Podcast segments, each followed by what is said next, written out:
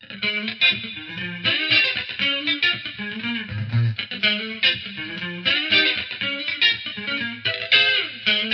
方美人。この番組は、ちょわへよ .com より、各週金曜日にお送りしております。この番組は、音楽、美術、スポーツから、ボランティア、地域活動などジャンルを問わず、多方面で活躍するゲストを紹介する番組です。タイトルの八方美人は、韓国語では褒め言葉で、多彩多芸、彩色兼美などという意味です。はい。今日のゲストはこの方です。長唄三味線の松永哲六です。どうぞよろしくお願いいたしよろします。くお願いします。松永哲六さんのプロフィールをご紹介いたします。はいえー大阪府枚方市出身。1998年1月、ハウタをはじめ、その年の12月、長唄松永哲九郎氏に入門。2003年9月、長唄松永流名取となる。えー大学では中国語学科を学び、大陸を2ヶ月バックパッカーで放浪。11年間商業グラフィックデザイナーの経験あり。はい。ってことで、えー活動の方ですが、2007年から9年にかけて文化庁委託事業で子供向け南足柄日部三味線教室にて長唄三味線講師担当、はいえー2001年市原悦子主演ドラマ長崎ブラブラ節出演。2007年より篠介落語インパルコ出囃子の担当。同じく2007年、はい。鶴瓶のラクダ出演、ということでと長唄羽唄についてはい。お。聞きしたいんですけど、はい。長唄羽唄ってどんな歌なんでしょう？えーとですね、長唄はもうその字の通り長いんですよ。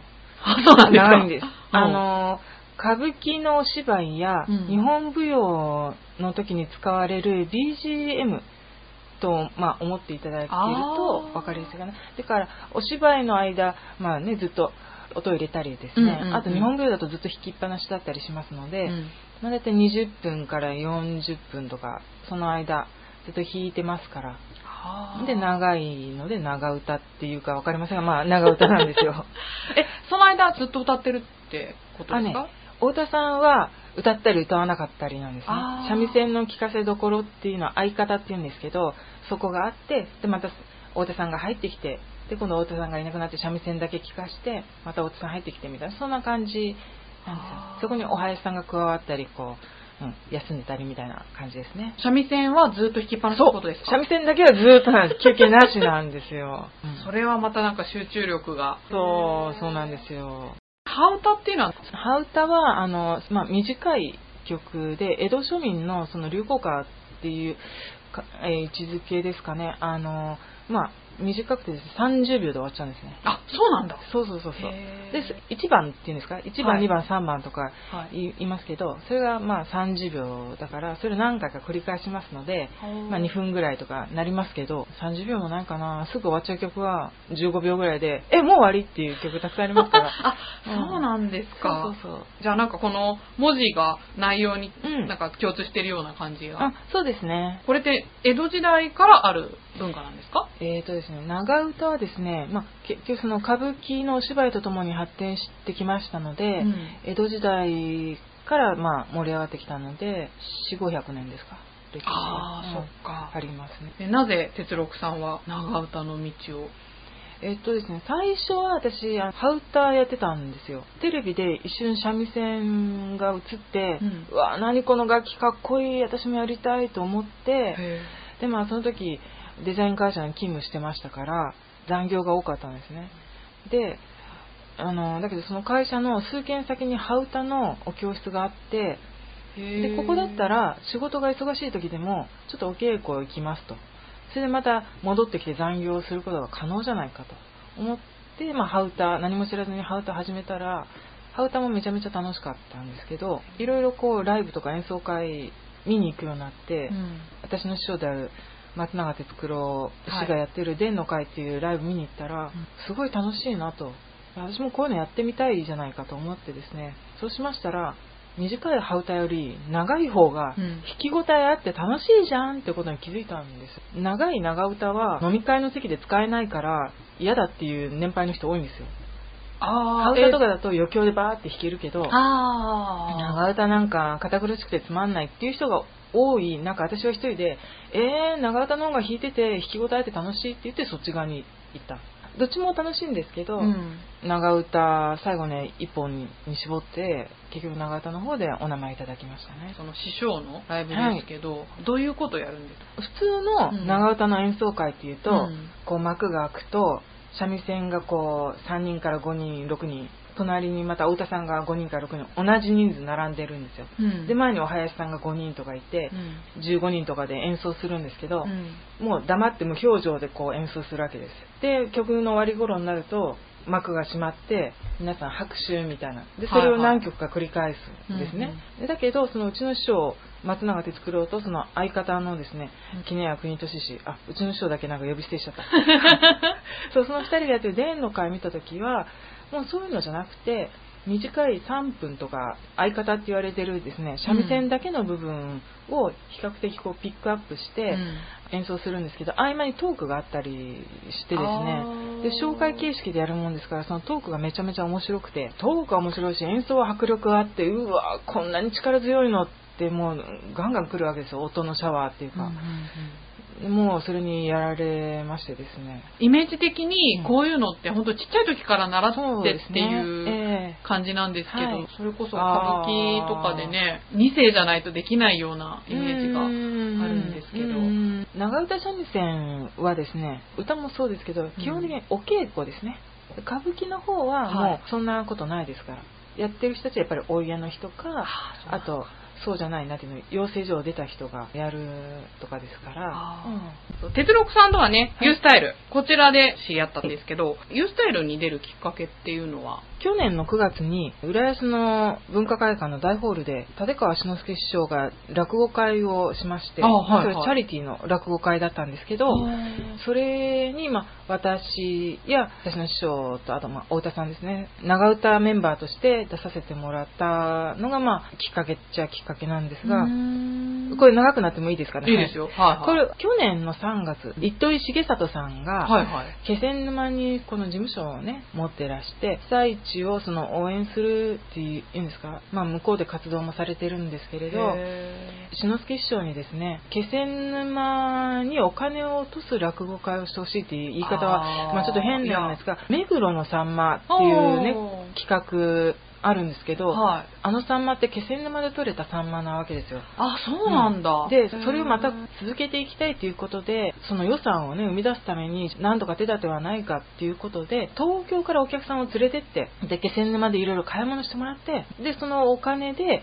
今度はサンマを取ってこっちまで持ってきて気仙沼の人たちが持ってくるんですよ。持ってきてでそれ目黒のサンマで販売すると糸井重里さんが企画して志の輔師匠がもうそれそんならもうやりますよっていうのがですね去年の3月のさらに前にもあったんですけれど、はい私が連れてってもらったのは去年の3月なんですねう、ん。で気仙沼にまあ志の輔師匠とあとお弟子さんとか他に話す家さんもいて、で私も出囃子として行ったんですよ。で、うん。その時に楽屋でですね、まあ、志の輔師匠と話してて志の輔師匠浦安でもね落語会やってくださいよってちょっと言ったんですね。ほう、すごいですね。そうそうそう。私の決勝に。そうそうそうそう、はい。数年前に浦安でやってくれたことがあったから、うん。また来てくれたら嬉しいなってそういう気持ちで言ったら志の輔師匠は、私が浦安の人ではい。被災者であるってことをすごい気にしてくれてたものですから「ロックそうだよ。なんで浦安でやろうと思わなかったんだろう」って「浦安でやろう」って「落語会やろう」「チャリティーでやろう」つきましてはお前会場見つけてこいみたいになって。えー、なんかすごい嬉しいびっくり嬉しいけどう。ん。私どうしていいか分かんないってはいはいいう状態になりましてですね、は志の輔師匠って1000人以上のお客さん集められる人ですからどうしようかなと思って、うん。まあ、相談したのがい。うん。文化会館だったんです。で、まあ、師匠は震災で大変だった浦安の人に笑ってもらいたいんだと。よそから来る人じゃなくて浦安の人に聞いてもらいたいっていうそのまあ希望があったものですからチケット販売方法とか手段を持っているとこでないとやっぱりね難しかったんで、うん。そういうの相談乗って対応してくれるところはどうかなってやっぱり相談したら文化会館の方ではあやりますよ。そういうことでしたらもうあの無料でっていうか、本当に文化会館さんの方も気持ちよくやってくれてチケットの値段も日頃の値段よりすごい安くして、うん。でその売り上げは全部浦安市の方に寄付あー、そうなんですか。したんですね。すごい働きをいやいやいや、私はもう間に入って、うん本当こんなんわかんないから、うん。もうあっちに迷惑かけ、こっちに迷惑かけじゃないですけど、どうしますどうしますってやってただけで、志の輔師匠と文化会館さんが熱い思いでやってくださって、アンケートを見ても、ん。皆さんすごい喜んでくれて、志の輔師匠来てくれてありがとうっていうのもたくさんあって、うん。またあの私たちの長唄演奏ですね、たぬきっていうもう面白い長唄をやらせてもらったんですよ。はいはい。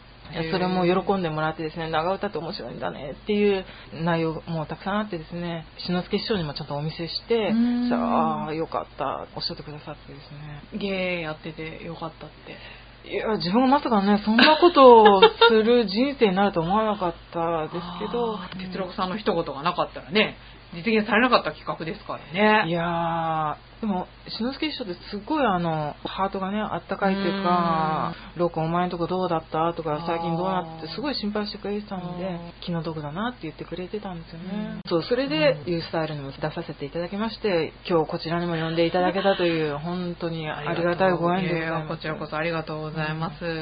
今日は歌舞伎座に行ってきた帰りってことで、はいその辺のこともはい。聞いてみたいんですけど、はい演奏で行かれたんいや、違ですかいます、違います。もう、客席に座る人として行きました。うん。新しくオープンされた歌舞伎座ですよね。昔の歌舞伎座の、うん。あの建物の内装っていうか作りのいいところは残したまま、うん。居住性を良くした感じに生まれ変わってましてエスカレーターやエレベーターが増えてですねあとお手洗いの数も増えて広いとかあと、まあ、客席もちょっと広くなったりして、うん。シートも良くなって3階席だったら以前は見えなかった花道もちょっとだけどちゃんと見えるようになってるとか多分ね舞台もちょっとだけこうなんか長くなってるような気がするんですけどで哲六さんはその歌舞伎座で演奏とかされた経験って、女の人はね歌舞伎のその演奏に出ないんですあ男の世界なんですそうすそうだ。そうだないんですけど鶴瓶のラクダという、まあ、公演がありまして、はい。鶴瓶師匠のうん。落語公演だったんですけど、歌舞伎座でもやりましたのでその時には舞台に出させてもらいましたね。お三味線で。もう三味線に弾いて棒の上にこう乗って弾きながらボーって回りながら出てきてへでまた回りながら弾きながら弾っていくという。どうでした？その時いやー私歌舞伎座で弾いちゃってんだみたいな感じ。すごいですよね。そうですね。こちらはどういう形で出られたんですかもうもちろんうちの師匠から声かけてもらってですね。ラクダっていう落語があるんですよ。すごいコミカルなうん。お話なんですけど、っていうかでもホラーかな？長屋でねなんか乱暴者で嫌われてた人が死んじゃうんですね、うん。でその死体をどうするかっていうことで住人がちょっと揉めるというか。でその死体を背負わされてあっち行ったりこっち行ったりしなくちゃいけないとか。ああなんか知ってるかも、うんうんうん。そうそうそう、はいはい。そういうのが面白おかしく、はい。あのそれは歌舞伎でもあったりするんですけれどそれを鶴瓶師匠が公演を打つっていうことで一人で話してるわけじゃなくてやっぱりちょっとなんかいろいろと人を使ってうん。面白くするっていうことで、うん。長唄の演奏を周り舞台で入れたらどうかとかですねいろいろ考えられてでその時に私と何人かでそのわーっとこう周り舞台でと、まあ、演奏させてもらったわけなんですよ。と志の輔落語インパルコ。これは毎年やってるんですか？やってますやってますあもう10そうなんだ。年今年10年目でしたね。すごい。いいですね志の輔の落語は。間近で聞けるっていう。そうですよ。あら。あのパワフルさには本当すげえな。それもうちの師匠が落語が好きで志の輔師匠のファンで,、うん。で最初志の輔師匠は CD で出てたんですよ、まあ他の話し家さんもそうですけどそうですよね普通。もともとは出囃子のお姉さんが寄せとかでね、うん。聞いて出るんだけど、うん個人でその公演とかするとやっぱりあ CD の方が手軽だし。そうですよね、うん。やっぱり人使うって大変ですからね。それで、まあ、CD 使ったんですけど、うん。志の輔師匠ほどの人が、うん。CD じゃなくて生の三味線で出てくれと自分が弾きますっていう、まあ、ラブレターみたいなのを書いたんですよね、はいはいでそしたら弾いてくださいと返事が来て。あそうなんですか？そうなんです。それ以前にもうん。志の輔師匠と伝の会でなんか一緒に公演をなんかやったりしたことがあったからうん。っていうのも、まあ、そういうのもあったんですけどオファーがあってでうちの人がちょっとダメな時は代わりに私をやらせてもらってっていう感じで、そしたらまあパルコも毎年使ってくれるという。市原悦子さんの主演ドラマにも出演されたってことで、これはどういう形で？それはですね中村獅童さん歌舞伎役者の、はが出演してて、うん。うちの師匠はですね獅童さんに三味線を教えてたんあですよ。そうなんですか、まあ、あの何でも素養として学ぶじゃないですか、役者さんって、うんうんそれで言っててでつながりがあってですね指導さんがそのドラマに出ますと。でつきましてはその三味線のシーンとかもあるので、うん、あとはやっぱり市原悦子さんの役どころが I8 っていう長崎ではもう有名な芸者さんですね。の役だったもんですけどその指導、はいはい、うちの人がして、まあ、私も何人かがですね、うん、ドラマに出させてもらったんですけれど。なんか家政婦のイメージしかないですけどね。いやいやいやいや、もうすごい真面目な方でですね、ほんと寸暇を惜しんで歌の練習されるんですよね。印象的だったのはですね、うんいつもうちの師匠が「じゃあはい練習しますか?」って言って三味線弾いて、うん、その市原悦子さんが歌をこう一生懸命練習するんですよ。この歌を歌わしたら愛八さんはもう最高だっていう曲があってそれを市原悦子さん歌わなくちゃいけなかった、うん、だからもうずっと練習してたんですよ。でうちの師匠がちょっと呼ばれて「哲九郎さん来てください」って言って行っちゃった時に私そばについてた私が残されたわけですよ。どうしたらいいのと思ったら市原悦子さんが私を見て弾いてくれと私よければ弾きましょうかって私が弾いてそれを一生懸命彼女が歌ってくれたんですね。そう。あ、エスコさんに教えたっていう。い教えたすごい。なんか、こんな私でもそういう風にね、歌の稽古に使ってくれて、なんかありがたいなっていうか、もう全然そういうところで、うん、あなたは下っ端だからどうのとか、絶対そんなことない人で、本当丁寧な方でしたね。日本文化に入っていってるというか、寄席にしても、歌舞伎にしても、やっぱ本当はね、うん、あの、そういう寄席とかっていうのは接点ないんですよ。寄席には寄席の、あの、出囃子のお姉さんがいて、うん、そういううちの人たちがやるんですけれどたまたま本当うちの師匠が長唄の世界だけじゃなくて落語も好きでそっちの方にも関わりができたってことで長唄三味線使ってもらえる機会が増えてこういうのがあるんだってみんなに、ね、聞いてもらえる機会が増えたっていうことでは本当に縁っていうんですか、うん、本当にありがたいことになって今があるなと思いますね本当に。じゃあですねここで、はい、今日はなんと三味線を持ってきていただいているので披露していただきたいと思うんですが。何弾きましょうか？本当持ってきたはいいんですけど、ノープランで持ってきたので。どうしましょうか私も何があるかとかそんなのもわからないので、一般受けする曲とか、わかりやすい曲とか、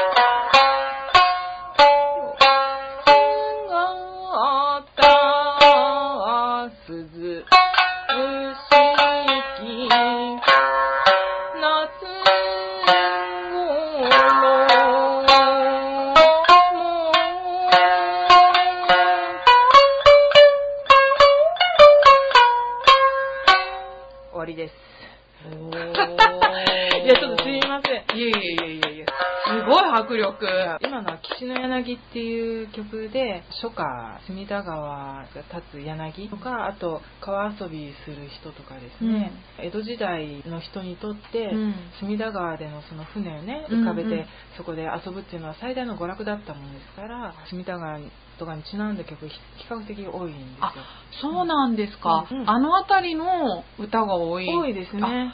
読み込んでの多いですよ。両国とかあと麹島とか浅草とか、うん初めての人になかなか受け入れられないのは、歌何言ってるか分かんないっていうのがね、うん、あるんですよ。そうですね。うん、はい。あの、海地って言って、うん、例えば、つくばねのっていう時も、つくばねのって言わないんですよ。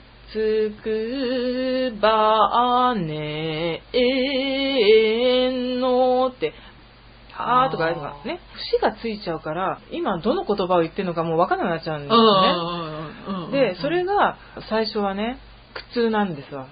だ聞いてると、まあ寝ちゃうとか、聞くことすらもう嫌になっちゃうとか、で歌のない三味線だけの華やかなところ早く聞きたいとかね、思ったりするんですけど、これがやっていくうちに、その難しいのがたまんなく楽しくなってくるんですよ。へなんかちょっとかじり始めると、はあ、うわ、こんなね、節やってるって、自分も歌えるようになりたいと。しかも三味線と歌ってメロディーライン違うんですよ。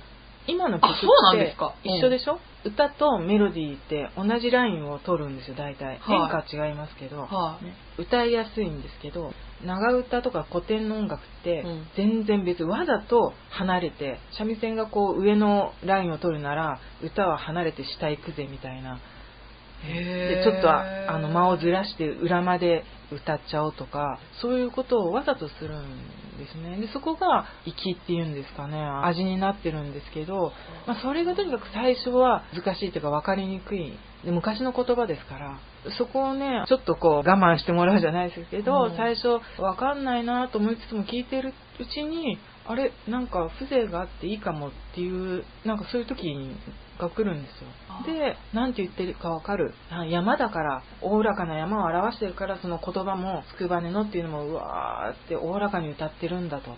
そのことを表現するために「つくばねの」ってわざとわーこう広げて歌ってるんだっていうのは分かるんですよね。ただ歌ってるだけじゃなくてその言葉を歌ってる内容を表現しているわけであそうすると日本語ってすごいなじゃないけどそういう感性を持ってる日本人がすごいじゃないでまたそういうのって今の人ないわけじゃなくて、うん、DNA に刷り込まれてんだけど、うん、誰もノックしてあげないから扉開けてないだけで、うん、扉開けるとやっぱりそういうの入ってるんですよね。やっぱり日本にいるからちっちゃい時からその長唄の音を聞いてるとか、あるんです。デパートでお正月行くとお琴の音楽を聴いてたとか、うん、でもそれは実は長唄の音楽なんですよとかね。日本の映画見たら長唄の音楽でしたとか。志村けんの「バカ殿」の音楽は「元禄花見踊り」っていう長唄なんですけど。へえ、うん、おすごいなってそういうねお笑いもちゃんと古典をしっかり持ってきてるんだっていうね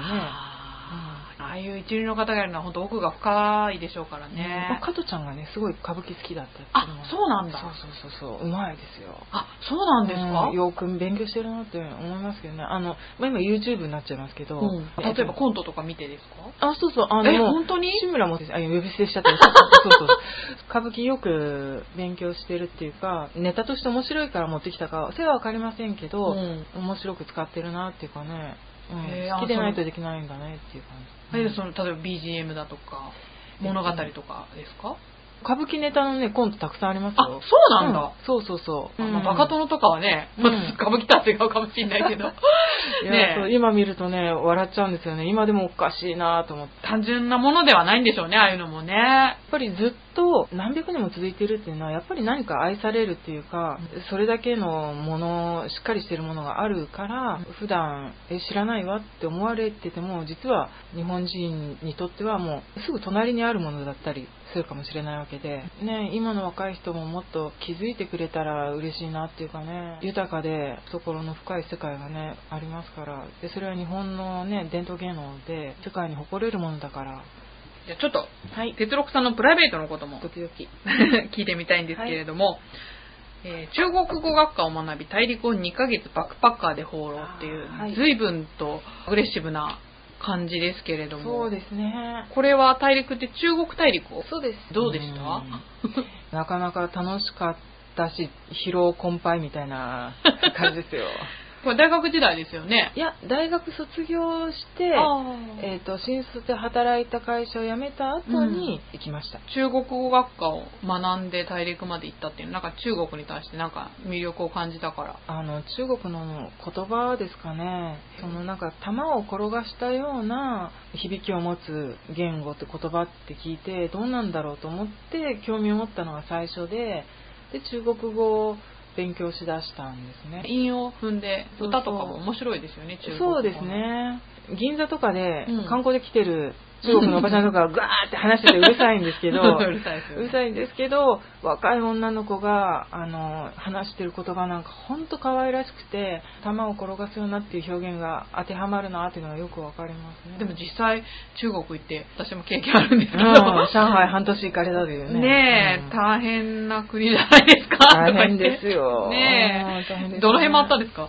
えーとですね、最初、天津に入って、北京にまあ基本、うん行きましてうん。で、それから、どこ行ったのかな？あ、えーと、シルクロードの端まで行こうっていうんで、えー、すごい！ウルムチ行って、それからカシュガルっていうところまで行きましたね。えー、すごい、うん。面白かったですね、カシュガル。どうやって行ったんですか？電車いや、さすがにね、もう、ウルムチまで飛行機で行って、ああ、そうか。うん、で、そへー電車がね、取れなかったんですよ。でも、面倒くさかったから、飛行機の方がやっぱり取れるんですそうよね。ですよね。うん、それで、すねカシュガルから今度は上海に行ったかな。あ途中、蘭州のどっかに寄ったかな。で、それから、雲南省あ、ああ、はいはい、うん私も行きまうんした。。えっ、と、ラオスとの国境の町、シーリン、石の林とか、あと、クンミンですか。ああ、石の林、ああ、行った行った。はいね、あそこすごいですよね。ああ、すごいですね。うんそうそうなんか一応文化財かなんかに。あ、そう、なってんでしたっううん。手を加えすぎて一回世界遺産にはならないって言って外れたんだけど、へーなんかその後のメンテナンスによって 文化遺産になったっていうなんか中国人らしいなと思ったけど。あ本当？そうそうそうへーそちらの方も行かれたってい。そううそうそうそう確か C 3パンダのなそこ行って香港からまた日本に戻ってきた感へじー。すごいですね。そうウルムチ行った人の話初めて聞きましたね、私。どうなんですか？もうだから中国っぽくなさそうですけどね、そうですあっちまで行くとね。うん、ちょっと違うね。ね、もうどっちかっていうともうチベットとかうもあっちの。ん。その顔もちょっと濃くなってきてるから。ね浅黒くてね。うん。ウルムチはまだそうまだカシュガル行くともうなんかエキゾチックな感じしてましたね。ちょっと顔も。イスラム教みたいなそうそうそう感じでそ顔も隠して。ううんなんか頭にスカーフ巻いてるとあかー。そんな感じでしたし。良かったですよ。あの時間の流れがやっぱ違うっていうかまあこれは旅行者だからそう思ったと思うんですけど、うん。人がこうつかず離れずっていうかですね冷たくないんですよね。だからってこう深入りしてくるお土産買ってとかってついてくることもなく、あのほっとかれてるんですけどなんか困ってそうだなっていう時は必ず声かけてくれるんですよね。カシュガルでもすごい感じて、うん。人がなんか優しいっていうかいいなと思ったんですけど、うん私がその、まあ、友人と旅行してた間は比較的どこ行ってもそんな感じで嫌な人っていうのはほとんどなかったですね。一般的になんかほら中国の人ってほらね国同士で今いざこざがあったりして、うん多い国ですよねねそうそう言われるじゃないですゃか、でも私の中では、うん。えそんなことない向こう行ったらすごいみんな親切だよっていうか、うん最初やっぱりね冷たいっていうか接点ないんですけど、うん。ひとたび接点があるともう、うん。あと家族扱いしてくれるんですよ。電車でねあの移動した時2日間ぐらい乗ってるんですけど、うん。私と友人は常に囲まれるんですよ。お前どっか。ら来たんでしょうからね。そうそうそうそう。で面白いのはあの故郷はどこかって言うんですよ、うん。で私はまあ生まれ大阪だから日本の大阪だって言うと、いやいやそうじゃないよ。もう中国の故郷はどこだって言うんですよ。うんだから日本人もうん。元は中国から発祥してるから、うん。故郷は中国のどこかに必ずあるっていう発想でへえ、初めて聞いた。そう。でそれを知りたがるんですよね、でいやいやそんなこと言われても私日本人だから中国に故郷はないよって言ってないないって言っても、うん。いやそんなことないよってあるよって元はどこなんだよってすごいねあの聞いてくるんですよね。面白いなと思ってね。そういう認識なんですそうそうね。そうまあ、地域性あるかもしれません。上海からどっか行った時だったか上海に向かう時だったか、うん、電車の中でそんな感じでいつもこう誰かがあいつら大丈夫かなって感じでこう見てこれ食べるかとか言ってくれてすごい親切でしたね。あじゃあそういうあったかい。確かにね、私もいい思い出と悪い思い出といろいろあまあまあありますけど、そうですよね。うん。うん。やっぱ本当に一回仲良くなると本当によくしてくれるっていうのは、ねうん。そんな中国に行って今は日本の文化にどっぷり。ってそうですね。いう感じで人生どこでどうなるか。そうなんですよ。ねえ。だってそもそも商業グラフィックデザイナーとしてお仕事されてたっていううんことですからね。うん。そうなんですよね。前職はちょっとずつ次のところにつながってて、中国語もグラフィックデザインの会社では中国語は生きてたっていうかそのあ、そうなんですか。中国語向きのうん。パンフレット作るときにうん。私しか中国語を打てる人いなかったからそれを打ってたんですよね。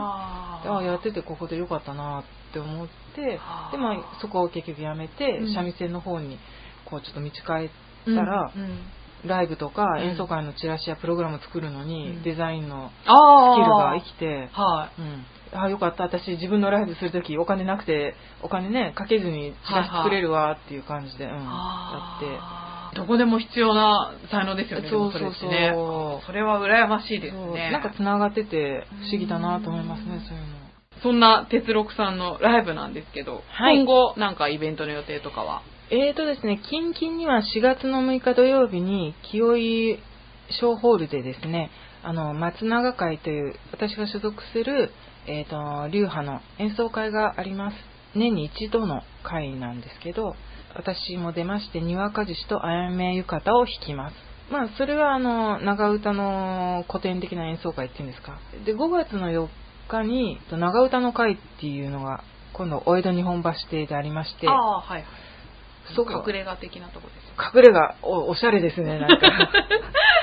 そうそうよくね落語のね、うん、やってたりそうそうするんですけど、はいはい。